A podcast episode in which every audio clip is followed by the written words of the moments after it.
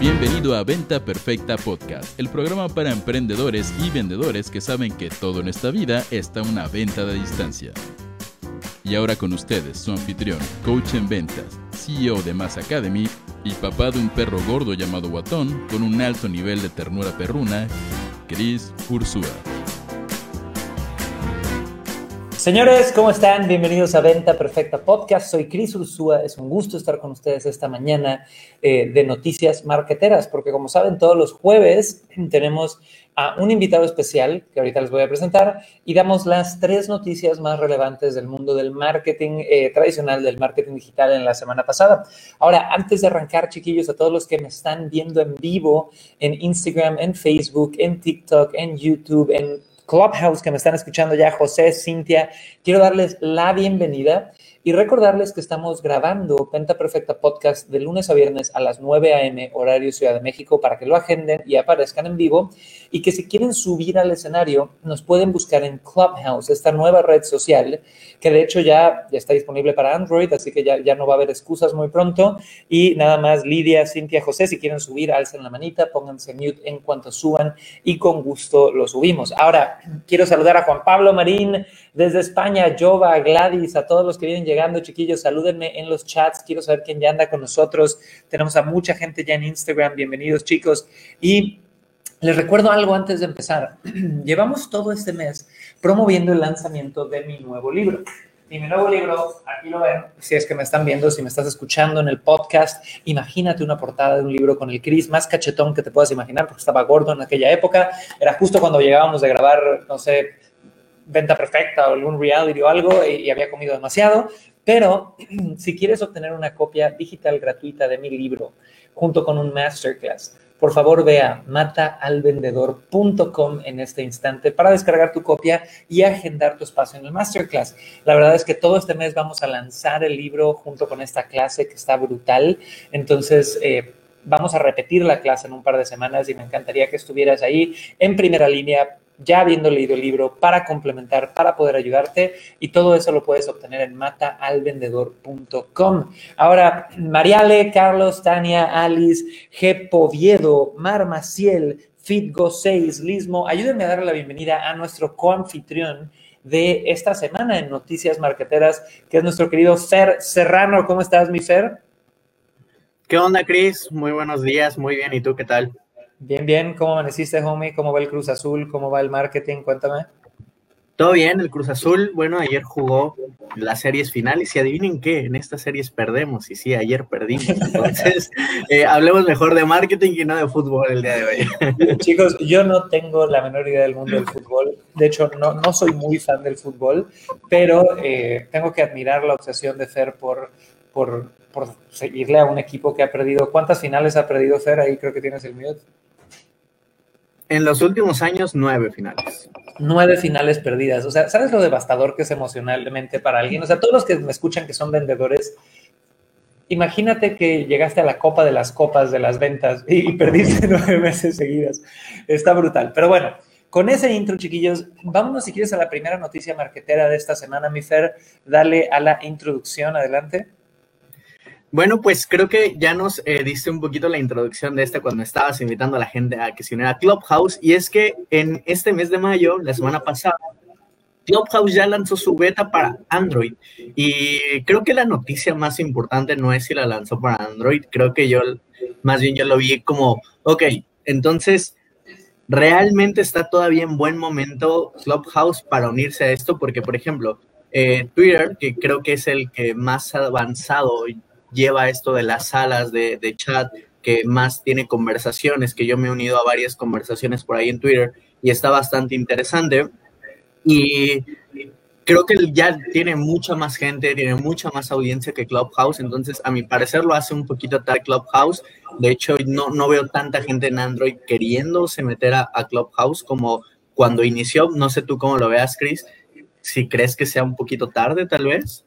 Pues yo creo que ya lo hemos hablado en otros episodios, chicos, pero Clubhouse, esta nueva red social de audio, que es como que Instagram y Spotify y una radio tradicional hubieran hecho el amor y hubiera salido esta nueva app, eh, se lanzó con una estrategia que yo creo que fue de esas estrategias que le apostaron a la exclusividad y a empezar pequeños solo en Apple y no se imaginaban el impacto que iban a tener en este boom que tuvieron en la pandemia. Entonces, como tuvieron un boom gigante y pues un boom tiene momentum y sube y baja, han estado en contra del reloj tratando de tener programadores, servidores y todo listo para poder abrirlo a Android, que sabemos que es una masa de gente enorme que entraría a Clubhouse. Entonces, ¿qué pasó en, esta, en este periodo? Pues todo el mundo ya sacó la competencia. Todas las empresas que ya tienen recursos, que tienen equipos de programación más estables, como Telegram, como Twitter, como Facebook, ya sacaron sus propias salas de audio donde pueden compartir. ¿Y qué hizo esto? que bajara desde hace un mes o un poquito más el, número de descargas de la app de Clubhouse. Entonces, chicos, está muy incierto. Hoy por hoy Clubhouse es divertido. Estamos aquí en Clubhouse ya José, Alfredo, Samael, Giancarlo, Jimmy y demás. Pero la realidad es que yo veo varios problemas en el modelo de Clubhouse. Número uno, que se tardaron. Número dos, que hoy por hoy está lleno de early adopters, que son marqueteros alabando a marqueteros normalmente, o coaches alabando a coaches. Es mucho como un sesgo de confirmación de que quieren que Clubhouse sea la siguiente gran cosa y no estoy tan seguro. Y, y ya, y, yo creo que estamos en un punto como de mucha incertidumbre. Ahora me encantaría subir aquí al micrófono a mi querido Iván Alba, que como todas las mañanas está con nosotros aquí compartiendo. Mi querido Iván, en estas últimas semanas que tú has visto este desarrollo de Clubhouse, ¿qué, qué, pronóstico le das a la app? Cuéntanos un poquito. Hola Cris, buenos días. Buenos días Fernando y a todos. Bueno, la verdad, yo me uno a lo que ustedes dicen, lo veo incierto eh, te comenté hace unas dos semanas, creo que hablamos también de Clubhouse por acá. Y acá en mi país no ha logrado calar tanto, ¿no? Eh, la, la red no ha logrado posicionarse. Y creo que aquí es porque no hay mucho consumo de teléfonos iPhone. Yo creo que el 90% de la gente tiene Android, entonces no, e, es uno de los motivos que no ha calado. Y al haber tanta competencia hoy en día, tendrían que ser muy estratégicos y tener muchos recursos para tratar de posicionarla nuevamente, lo cual me pone a mí personalmente en duda. Y, cambiando un poquito, discúlpame, me tomo 30 segundos para decirle a Fernando, ley de Pareto, yo creo que este año sí la hace el Cruz Azul. Súper. Entonces, chicos, fuera del comentario del Cruz Azul, que creo que Iván le quería dar un poco de esperanza al Fer, eh, yo creo que la lección más grande de negocios que nos da en este momento Clubhouse, en mi opinión, es poner atención a esas decisiones de negocios que al principio te pueden estar levantando, que al principio te pueden estar ayudando y que después pueden ser la misma decisión que destruya tu empresa. Entonces yo me imagino perfecto al CEO o al Board of Directors de, de, Clubhouse sentados diciendo, vamos a lanzar con mucha exclusividad y vamos a lanzar solo para Apple. Así hacemos solamente la programación de Apple, pero al mismo tiempo pues es más exclusivo porque los Apple son más caros. Y creo que todos han de haber sentido y han de haber dicho, no, es buenísima esa idea porque pues nadie levanta tan rápido, nadie tiene momentum tan rápido. Entran seis, doce meses después, tienen un boom de gente enorme. ¿Y qué es lo que pasa? Que ahorita están sentados diciendo, carajo, por no haber, por no haber contemplado que pudiéramos tener este boom gigantesco, estamos en este problema. Y de hecho aquí tenemos eh, eh, de invitados en nuestro querido Clubhouse, a Nay y a Juan, que son mis mentores del mundo del café y que son usuarios de Clubhouse. Así que si se animan, chicos, ahorita me encantaría que me dieran su opinión. ¿Le ven de verdad un futuro a Clubhouse? ¿No le ven un futuro a Clubhouse? Nosotros vemos mucha, mucha incertidumbre en eso, pero si quieren, ahorita regresamos al tema. Mi querido Fer, vámonos a la noticia marketera número dos de esta semana. ¿Te? Vale, vamos a la segunda noticia. Y la segunda noticia a mí me gusta mucho porque creo que es algo que todos los creadores de contenido deberían de estar haciendo. Y es que YouTube ha lanzado una nueva modalidad donde puedes sacar clips de tus videos largos. Imagínate que este, este episodio se está transmitiendo también en YouTube y va a quedar en un episodio de 40 minutos, una hora por ahí. Y en los puntos más clave del video, tú vas a poder hacer recortes para transmitirlos o, compartirlos tal vez en otras redes sociales, para descargarlos y crear contenido tal vez para tu Instagram, para tu Facebook, para tu YouTube.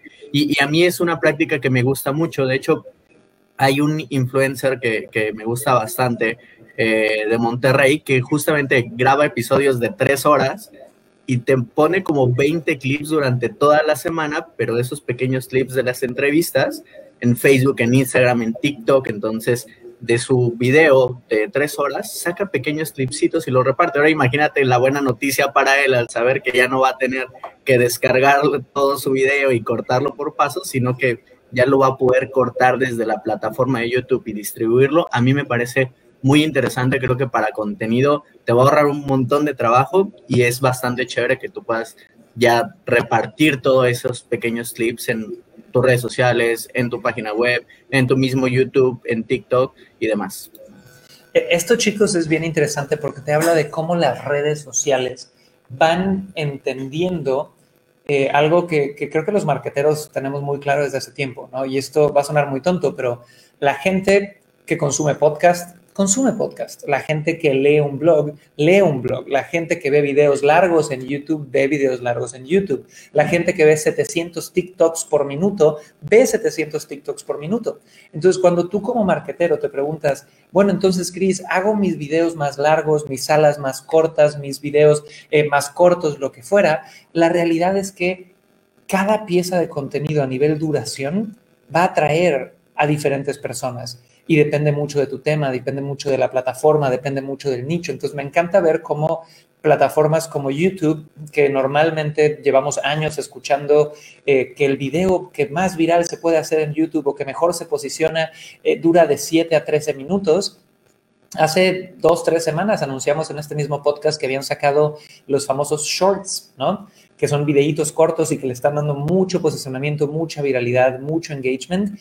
Y ahora ya hasta lo pusieron dentro de la plataforma. ¿Qué quiere decir esto? Que tú vas como creador de contenido en YouTube y en tu plataforma hay un tab, una pestañita hasta arriba que dice clips y le vas a dar a clips y ahí mismo haces el recorte y ahí mismo lo distribuyes.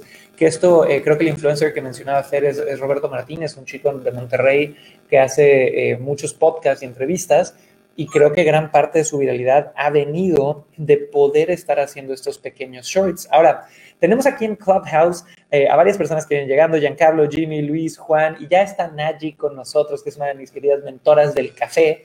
Y Naji, hace rato que hablábamos de Clubhouse y un futuro incierto para la plataforma, donde lo que básicamente poníamos sobre la mesa es, yo siento que Clubhouse ahorita es un sesgo de confirmación enorme es mucho marquetero, alabando a mucho marquetero, queriendo esta profecía autocumplida de que Clubhouse es la gran cosa, cuando en realidad, si tú volteas a ver qué está pasando en el último mes, las descargas se han ido al piso, en el último mes Telegram, Twitter, Facebook ya sacaron la competencia y que creo que la misma decisión que les dio exclusividad al principio de decir, oye, saquemos solo Android, perdón, solo Apple y aparte por invitación, hoy por hoy fue el tiro por la culata que los está, los está haciendo sufrir porque otras empresas los están alcanzando. Entonces, yo sé que ustedes tienen una sala muy bonita de café todas las mañanas que yo alcanzo cada que puedo. Eh, ¿Qué opinas tú sobre el futuro de Clubhouse? Cuéntanos, Nayi.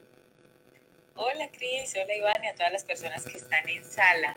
Pues mira, yo siento que es de nicho y por ejemplo, estoy concuerdo contigo con el tema de los marqueteros, pero también siento que Clubhouse va mucho más allá que solo los marqueteros eh, afirmando que es la plataforma del futuro. No sé si es la plataforma del futuro, lo que sí te digo desde el punto de vista del conocimiento que, que tengo de la plataforma, que realmente muy poquito porque todos estamos como en beta, es que es una plataforma de nicho y que te va a permitir la gran, yo creo que la gran ventaja que tiene es que es bidireccional. Mira que la posibilidad que tenemos tú y yo de hablar en este momento de la plataforma la hace poderosa comparado con otras plataformas. Y he logrado, por lo menos en el tema del café, hemos logrado ah, atraer a muchísimas personas que trabajan en el sector y que de otra manera no nos encontrábamos tan fácil. Entonces, poder agremiar a todo un sector en una plataforma, conversar de, de, temas que nos interesan como sector, creo que eso la hace muy poderosa. Claro que está toda la parte que mencionabas y el reto va a ser poder mantener a toda la audiencia dentro de esta plataforma y no que se migren a otras plataformas que ya están lanzando como el Clubhouse dentro de, entiendo que LinkedIn ya también la, la, la va a lanzar para América Latina, ya está haciendo unos betas en, en Estados Unidos, de tener como un clubhouse dentro de LinkedIn. Entonces, sí creo que el, el, gran reto de la plataforma va a ser intentar mantener a la mayor cantidad de audiencia dentro de la plataforma, pero también siento que es una forma en la que nos podemos agremiar por nichos. No creo que esto sea así multitudinario como YouTube, por ejemplo, o Twitter, pero sí, sí yo le siento que sí. No, no soy tan, veo más positivo que negativo el tema. Me encanta, Nayi. Gracias por compartir. Y chicos, yo con lo que estoy 100% de acuerdo es que la tecnología de voz social que ha creado Clubhouse es maravillosa, si no, no lo estaría copiando todo el mundo. Y también estoy muy de acuerdo con lo que dice Nayi, que no es que vaya a desaparecer, yo creo que sí va a seguir ahí, pero quizá no tenga ese futuro que cualquier CEO de una empresa tech esperaría, ya sabes, de ser el siguiente Facebook, igual eres el siguiente Snapchat, ¿no? Empezaste muy bien, te robó la idea Facebook, te la robaron las grandes marcas y ahora tienes una, Snapchat sigue ahí, no ves a mucha gente hablando de eso, pero sigue ahí. Ahora, chiquillos, eh, a todos los que vienen llegando en Instagram, en TikTok, en YouTube, en Facebook, en Clubhouse, en todos lados, les recuerdo, chicos, que estamos justo promocionando mi segundo libro que acaba de salir, que se llama Mata al Vendedor. Así que, por favor, vayan a mataalvendedor.com si quieren descubrir un poquito de por qué yo creo que entre Elon Musk y la pandemia eh, estamos dándole las últimas estocadas a este modelo tradicional de las ventas y cómo te urge matar al vendedor y está 100% gratis junto con un masterclass bellísimo en mataalvendedor.com. Ahora, mi querido Fer, cuéntanos rapidísimo eh, la recapitulación de estas primeras dos noticias y si quieres yo me aviento la tercera noticia del día de hoy. Bueno, la, primera noticia es que Clubhouse por fin abre sus puertas eh, para Android para sigue habiendo esta lista de espera, tienes que ser invitado por alguien más, pide una solicitud. De hecho, eh, por ahí a veces Chris en su Instagram regala eh, invitaciones a Clubhouse. Sigue siendo esta lista de espera, pero ahora ya también está para Android. Antes solo estaba para iPhone.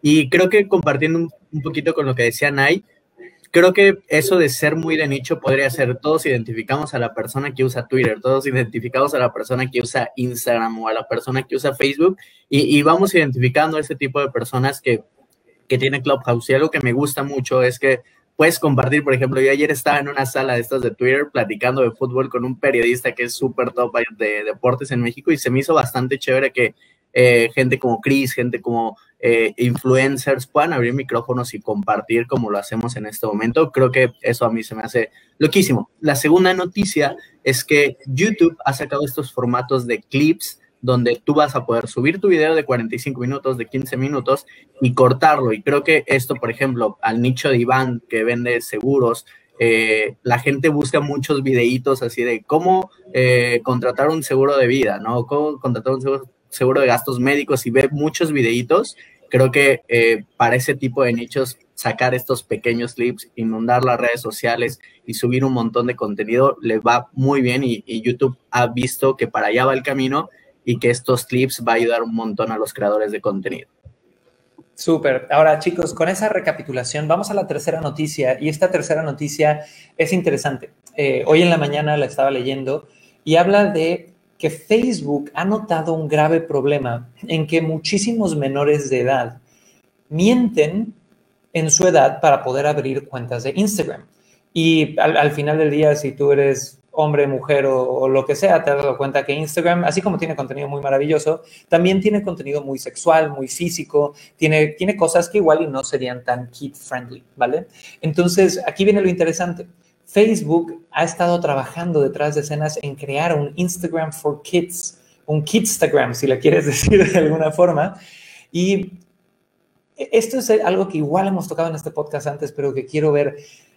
Imagínense qué pasó. Facebook sale a decir, chicos, pues vemos este gran problema, queremos solucionarlo, queremos hacer una versión de Instagram que tenga ciertos filtros o ciertas formas de poder hacer una experiencia más segura para los niños dentro de la red social y el mercado se volvió loco. Y hoy por hoy hay peticiones pidiéndole al Senado de Estados Unidos que frene a Facebook de meterse con la infancia. Y hay miles de miles de miles de personas en un outrage de cómo puede ser posible que ahora Facebook, que es un cerdo capitalista, maldito, desgraciado, android de Mark Zuckerberg, va a ir a querer meterse con la infancia.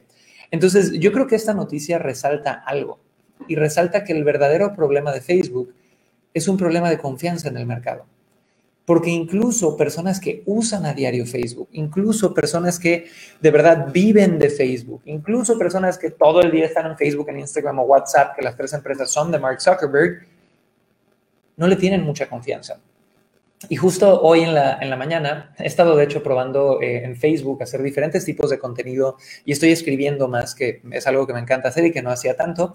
Puse un pequeño texto hablando de esta noticia y les puse, oye, ¿qué crees que haya generado tanta mala leche del mercado hacia Facebook?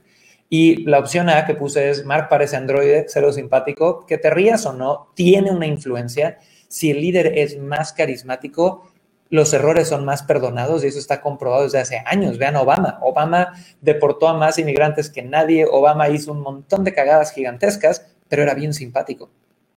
Y se la perdonaron más que a Trump.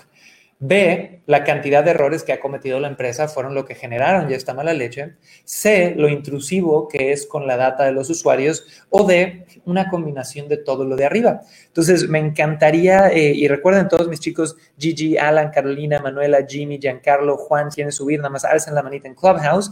Y les voy a pedir, por favor, que me pongan en el chat ¿Tú confías en Facebook? Sí, no o por qué. A toda mi gente de Instagram, de Facebook, de TikTok, de YouTube, ¿confías en Facebook? Sí, no o por qué. Y los voy a leer ahorita. Pero mientras quiero abrir el micrófono a Iván. Iván, cuéntanos un poquito. ¿Tú confías en Facebook? Sí, no o por qué. Bueno, siempre me queda la, gran duda de qué pasa con toda la información que levantan, ¿no? Eh, si bien es cierto, es una herramienta excelente para los negocios, pero para la vida personal yo sí tengo mis reparos. No confío mucho y en lo personal eh, evito publicar cosas familiares y personales, a excepción de algunas fotitos por ahí sin dar mayor detalle que, que ayuden a conectar con, con, mis seguidores. Pero sí, a mí me, me, me genera un poco de distancia el tratar de ser muy amigable en lo personal, familiar con Facebook.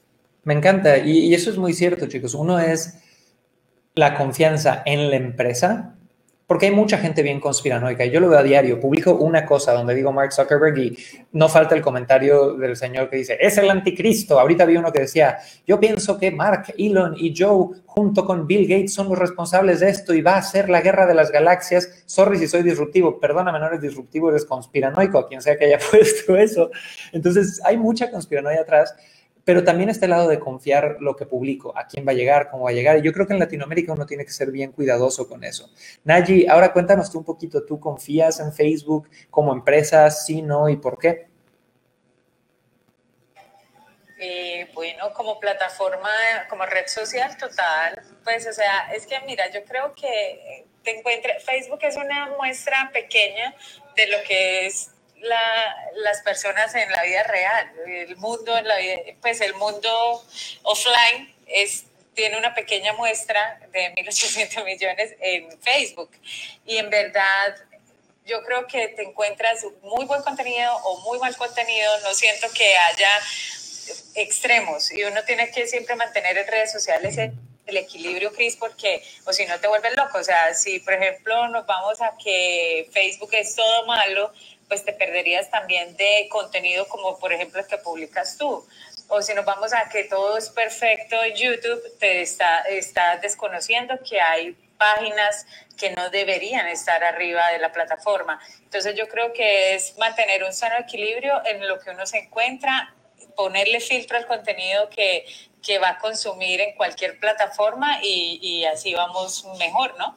Totalmente de acuerdo. Y chicos, eh, yo creo que en un mundo perfecto, todos seríamos más balanceados, sabríamos informarnos bien, tomar decisiones informadas, todos no, emitiríamos juicios tan duros como de, ya sabes, no, es que Facebook es lo peor o Facebook es lo mejor, pero la realidad es que a la gente le encanta polarizar y, lo ves a diario. Eh, la gente le encanta tachar. El otro día yo puse otro tweet ahí, eh, ah, no, no, no, no tweet, puse en Facebook un texto eh, donde hablaba sobre Elon Musk y un familiar conocido puso, Elon Musk es un asshole, es un idiota. Y le digo, güey, ¿lo conoces personalmente? No, pero ves sus videos. Y le digo, ¿y qué? Hay gente que te ve caminando en la calle y dice que tú eres un idiota. Yo creo que hay que tener mucho cuidado con la comunicación y con la polarización como una forma de operar ante el mundo. Entonces, tal cual como dicen allí, saca lo bueno ignora lo malo, no hagas lo malo, eh, no, no compartas cosas personales si no quieres. Y el otro día yo veía un video de Gary Vaynerchuk, que hace mucho que no lo estaba viendo, y el hombre le preguntaban, oye, es que yo quiero, alguien le decía, yo quiero ser influencer, quiero estar en Internet, pero es que soy muy privado. Y me encantó la respuesta de Gary. Le dijo, güey, yo soy el hombre más público, más privado que has visto en tu vida. Y el tipo se quedó como mareado y dijo, ¿a qué te refieres? Sí, me has visto a diario por los últimos 10 años en todas las redes sociales, pero no sabes el nombre de mi perro, no sabes dónde vivo, no sabes nada de mi persona fuera de lo que yo quiero comunicar. Y, yo estoy un poco de acuerdo hasta cierto punto con eso. Tú tienes que delimitar qué compartes y qué no compartes.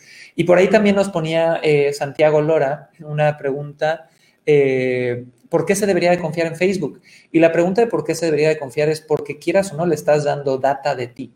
Al usar Facebook, tú le das data de quién eres, dónde vives, qué te gusta, qué no te gusta. Y Facebook, chicos, y esto fue lo último que se filtró, tiene más de 5.000 puntos de información de cada uno de nosotros. Así que Lilei, Elsa, Santiago, Carlos, Facebook sabe 5.000 cosas de ti. ¿Qué te gusta, qué no te gusta, a qué hora te conectas, a qué hora no te conectas, de dónde eres, a dónde viajas, a qué tienda vas, a qué tienda no vas? Eso lo sabe. Y el modelo de Facebook es rentable porque gracias a, que tiene esa información puede hacer publicidad más acertada, que ese es otro tema que hemos platicado mucho. Pero bueno, mi querido Fer, ¿tú confías en Facebook? Sí, no, ¿por qué? ¿Qué, agregarías a esto? Estás en mute, mi querido Fer. Estoy en silencio, perdónenme. Yo sí confío en Facebook, es una eh, herramienta que utilizo bastante, y, pero creo va más como Danny Kosh que nos pone por acá por Instagram. Eh, confío más en el uso que yo le puedo dar a Facebook, ¿no? De qué es lo que comparto y creo que todos tenemos que hacernos responsables de qué es los datos que les damos a Facebook, porque muchas personas piensan que el problema es Facebook cuando el problema no es Facebook como tal, es la app que te dice, vea qué famoso te pareces y te pareces a Brad Pitt y le diste todos los datos y no solo eso, les diste los datos de tus amigos, de las personas a, a las que sigues y las que te siguen. Entonces, creo más en el uso responsable de estas plataformas. Obviamente hay personas que utilizan estos vehículos para fines horribles, pero creo que debemos de ser más los que usamos para un fin adecuado. Y creo con esto de Instagram Kids que no, no quiero dar clases de paternidad, pero creo que los padres deberían también de ser responsables, porque yo he visto en mi misma familia de, oigan, agreguen a mi hija de 10 años a, Facebook, ¿no? Y, oye, no debería tener, ¿no? tiene políticas de menores de 13 años, no pueden tener Facebook. Y si tú apoyas a tu hijo y le creas su cuenta de Facebook y dices, pero no te preocupes, yo lo controlo todo, creo que ahí deberíamos de voltear a ver el uso que nosotros mismos le damos a Facebook y cómo nosotros mismos podemos hacer de estas plataformas un lugar mucho más seguro, porque creo que son un vehículo para compartir mensajes súper chéveres como lo que hacemos aquí en este podcast y como lo hacen muchas personas de manera correcta. Claro, y aquí viene un último punto, chicos, que ha sido una constante en este episodio. Decisiones que toman las empresas que con el tiempo resultan no ser tan buenas. Entonces, si ustedes se dan cuenta, Facebook que llevará 10 años, un poquito más, menos, no sé, cuando no existía Facebook, no había una conciencia sobre la importancia de la privacidad y el manejo de data.